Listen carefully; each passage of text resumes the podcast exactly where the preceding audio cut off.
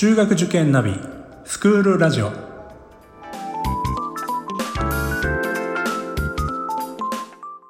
スクールナビゲーターののびるです。この番組は中学受験を目指すご家庭に学校の先生からの生の声や受験に役立つ情報をお届けするラジオです。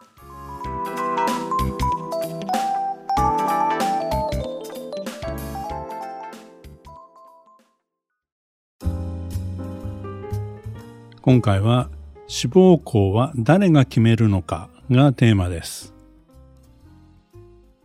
私のちょっと話になるんですけども私が塾業界に入ったのが25歳の時でした。そこからですね4年経った29歳の時にですね教室長になったんですけどもまあ、学生時代も別にあの塾講師をやっていたわけではなくですね私は本当に山奥のですね、田舎の育ちなので、実際にですね、あの、塾業界に入るまでは、ほとんど中学受験の世界って知らなかったんですよね。もうほぼですね、都心のど真ん中の、まあ、新しい新校の、えー、教室長になったわけなんですけども、まだまだ経験が足らなかったんですよね。30年以上前の話なんですけども、まあ、当時ですね、まあ、その塾の中でもですね私が一番、まあ、若手の教室長で、まあ、どちらかというと、まあ、抜擢されたということで、まあ、業界誌なんかでも取り上げていただいたことを覚えています。まあ、ちょっといい気になってた部分も実はあったんですけどもそのですねあの年2年目だったかな、まあ、最初に入った1期生の受験生がまあ、中学受験をしたわけなんですけども、まあ、その時の受験生の中の、まあ、何名かをですね、まあ、中学受験ですけども、まあ、全敗させてしまったんですよ。当時もですね、まあ今ほどではないですけども、中学受験ブームでして、まああの中堅校以下でもですね、非常に倍率が高くて、特に男子校は本当に厳しい戦いだったんですね。で、そんな中ですね、まあ私もですね、それほど受験生を送り出した経験ありませんでしたので、まあ、どちらかというとですね、ご家庭の意思に任せたような、まあ、最終的にはですね、そういう形をとってしまったんです。まあ、強気だなと思いながらもですね、まあでも、あの、ご家庭がそれを望むならということで、まああまりですね、口を出さない形で志望校を決めてしまったんですよね。その結果ですね、まあ何名かの子をですね、まあ全敗させてしまった。つまり、どこも行く学校がなくてですね、公立に進む形に、まあ、あの、させてしまったという、まあ非常に苦い経験、今でも覚えてます。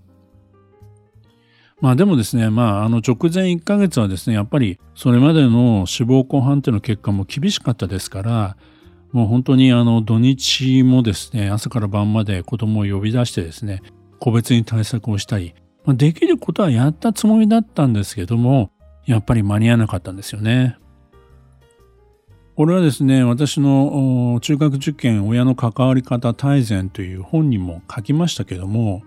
まあ、その時ですね、中学受験そのものが怖くなりました。本当にね、もう不合格の、まあ、電話ばかり、もう連日ですね、そういった対応に追われて、本当にもう励ましの電話かけ、もう電話来ない場合もありますから、もうあの恐る恐る電話をかけてですね、えー、ダメだったですっていうことに対して、まあ、一生懸命ね、励ましの電話をしたと、えー、言葉かけをしたというまあ、そんなことが続きました。まあ、早朝の入試応援もあったんで、本当にあの心も体もボロボロになりましたね。でもですね、まあもちろん一方ではですね、第一志望校に合格したご家庭もあるわけですよね。そういうご家庭はですね、教室にですね、あの合格証と一緒にですね、お礼に来るわけですよ。先生、本当にありがとうございましたと、おかげで、えー、第一志望に合格できましたと。でこれからみんなでお祝いの食事に行くんですよなんていうふうに、まあ、そういう話の向こう側にはですね一生懸命、えーまあ、自習をしている子供がいると。本当にあの受かった子供たちえー、そしてご家庭はですね、もう人生最高の、まあ、時だとばかりにね、みんな幸せに溢れていましたけども、まあ、公立中学に進むことになったご家庭からはですね、まあ、最後の、まあ、あの、合格発表の後はですね、もう連絡が取れなくなったなんていう、そういった、あの、家庭もありました。まあ、本当にね、まあ、あの、やることはやったし、どの子もみんな頑張ったんですけども、まあ、その中での、まあ、努力の差というのはね、そんなね、天と地のほどの差はなかったと思うんですよ。しかしね、現実がそこにあったわけです。まあ、本当に私はこの世界でやっていけるのだろうかと。でも、まあ、新人教室長だからって言い訳は本当に通用しない世界ですし、自分自身の力のなさをですね、本当に思い知らされた。まあ、その翌年からね、本当に学校研究といいますかね、あの、まずは学校を知らなきゃと思って力を注ぎました。ですから、志望校を決める際もとことん親御さんとですね、まあ、時間をとって、えー、まあ、議論をして、ね、納得していただいて、志望校を決めました。時にはですね、まあそこは本当に難しいから、こっちの方の学校どうですかというような無理なね、志望校変更をお願いした時もあります。まあ、もちろん挑戦することもね、大事なので、本当に挑戦と守りのバランスが大事だと思うんですよね。第一志望はですね、まあ、偏差値に縛られずに、果敢に攻めて、併願校で確実に合格を取る。まあ、この辺をですね、自分の進路指導のモットーにして、まあ、その後はですね、そういった全般の生徒っていうのは、えー、出しませんでした。また一方ではですね、まあ、大手塾にいるからゆえのですね、難しさもすごく感じたんですよね。まあ、当時いた塾ではですね、えー、まあトップ校の目標人数というのが、まあ、あの上から降りてきてですね御三家中学受験で言えば御三家を30名そして、えー、高校受験では国立総計改正を50名出すというふうに言われていたんですね。まあ若かったということもありですねそれを達成すれば評価されるだろうという気持ちもあったのでできる限りねその目標を達成しようとも思ってた時もありました。でもそれをするにはですねまあいわゆる無理な受験をさせなくちゃいけないっていうことも出てくるんですよね。ですのでやはり私のそういった先ほど言ったですね経験からやはりそこはですね会社第一じゃなくてやっぱり親御さん子供第一に考えようというふうに思ったんですね。やはりですね、かなり昔は特にそうだったと思いますけども、まあ、トップ校に、えー、合格賞を出すということがですね、あの、市場命題だったわけですよね。まあ、最近でもですね、やはり大手の塾で、まあ、チラシでですね、えー、ご三家何名合格とかですね、昨年から何パーセントアップしましたみたいに、大々的に出している、まあ、塾さんはですね、まあ、そういったですね、あのノルマというのが、まあ、果たされているというのもあるようですね。私の塾にもですね大手の塾から、ま転職するしてくる、まあ、社員の方いますからそういう話も聞きますね。まあ、私それをですねななんか非難するつもりはありません。その塾のスタンスですからね。ただもしもそういうスタンスの塾に、まあ、入塾した場合、えー、親御さんはどんな心得、えー、心構えを持っておかなければいけないか誰が最終的に志望校を決めるのかこれはですね、本当にちゃんと考えておかなくちゃいけないことだと私は思います。つまり、塾任せにはしないということなんです。まあ、私たちは受験指導のプロであるという、まあ、自負はあるんですが、でもですね、やっぱり子供のことを一番分かっているのはご両親だと思うんですよね。学校見学をですね、とことん我が子のためにしてきたですね、まあその親御さんの、まあ、感触といいますか、えー、感覚っていうのも非常に大切だと思うんです。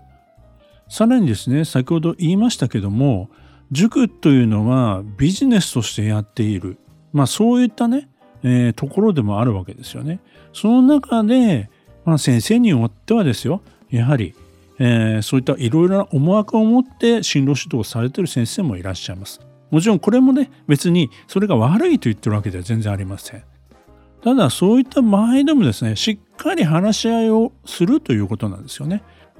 納得した結論であればそれでいいと思うんですよね。まあ死亡していた学校よりも高い偏差値の学校をまあね提示してきた場合はしっかりと納得するまでその理由を聞くことですよね。あまりねそういったところで納得できない場合はですね先生の個人としての意見はどうなんですかって例えばねちょっと聞いてみるとかね逆にまあ自分たちがねあの考えてる学校に対していやなかなかそれは厳しいですよと。渋い表情をしているのであればやはりそれの理由もちゃんとね正直に話してくださいと。言っていただけるとこちらとしてもねなかなか言いにくいことを言わなくちゃいけない我々も立場でもあるので、えー、本当に腹を割って話ができてその結果子供にとっての最善の選択というのができる可能性が、まあ、広がるわけですよね。全く耳を貸さないのもダメだし塾の言いなりになるのもダメということなんです。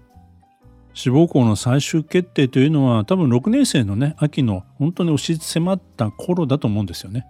そこまでにいかにその担当の先生との信頼関係を築いておくか、まあ、この辺りも大切なことになってくると思うんですよね。ぜひね春から始まる学校説明会に積極的にどんどん行ってみてください。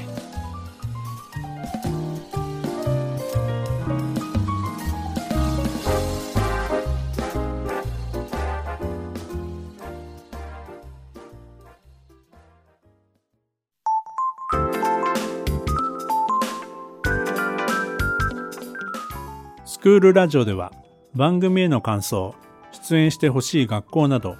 皆様からのお便りをお待ちしております。また受験に関する質問や相談にもお答えしていきますので概要欄の Google ホームからお気軽にお寄せください。Apple、Amazon、Google、Spotify などの無料のポッドキャストアプリで購読やフォローなどのボタンを押していただくと更新情報が届きますので便利です。それでは次回もスクールラジオでお会いしましょう。